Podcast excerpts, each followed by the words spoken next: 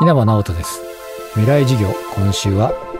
ベテラン新人作家が見つけた仕事論というテーマでお話をしたいと思います。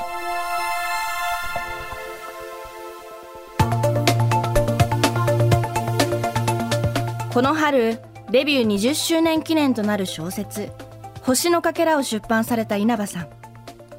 いとこであるビーズ稲葉浩志さんのソロステージで受けた衝撃的体験を15年という長い年月をかけ遂行を重ねて作品に仕上げました。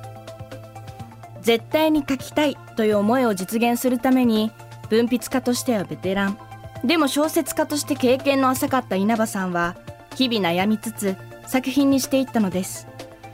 未来授業4時間目。テーマは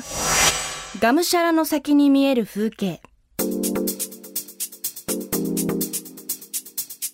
あのー、ハードルってですね目標を設定した時には意外と自分で気づいてないんですよ。だから長編小説で星のかけらを書きたいってなった時にこんなに高いハードルがいくつもあるとは思ってもいないんですね。こうやりだして初めて気づくというか直面するというか。で直面した時に諦めちゃうのは別に簡単ででもやっぱりその先にある最終到達点にあるこれは仕上げたいっていう気持ちがあればあるほどハードルに関してはまあとにかく一個一個こう超えていくしかないかなっていう感じではありますよね。設定したハードルが高ければどうにかしてそれを超える方法を見つけなければいけない働き方改革が叫ばれる世の中今後埋もれてしまうかもしれない仕事へのスタンスは小説「星のかけら」で存分に感じることができます。一つのことに夢中になることで自分の中の柱が築かれることの魅力。稲葉さんはこう語ります。背負ってるものっていうのはね一新人ミュージシャンじゃないわけじゃないですか。失敗は一切許されないわけですよ。そのえー、やっぱりソロになっちゃったらつまんないわねなんてことは絶対言われたくないしソロはソロで全然違って面白かったっていうふうにやっぱりファンの人たちには感じてほしいしそれはそのスタッフの人全員が思ってるわけですね。それを作り上げるためにはってなった時にもう僕自身はその建築やってきたんでそのこだわりってわかるんですけども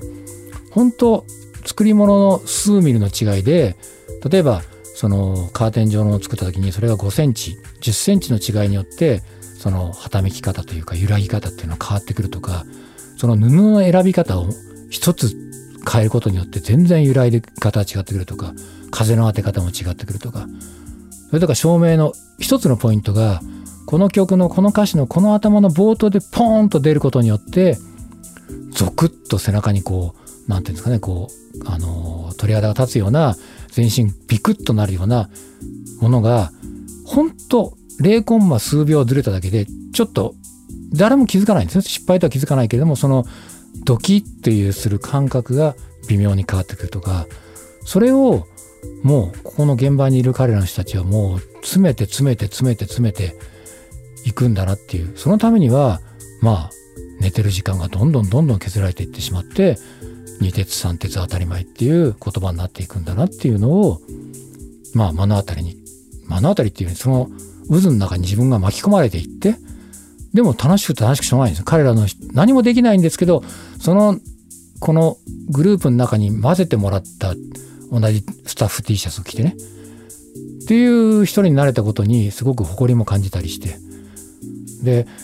今そういう、まあ、働き方に関してのそのスタイルみたいなのがすごく注目されてる時期だと思うんですけれども、その、大会にはいろんなものがあって、その、確かにその生きていく上でお金は大事なもんだと思うんですよね。で例えば1日働いてそれが8時間で、えー、分かんないですけども8,000円もらうと。でそれがその日給でもらってて例えば1万円の日給の仕事をもらった時に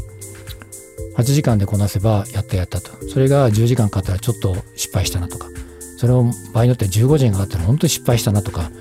その徹夜しちゃったら大失敗だなっていうふうに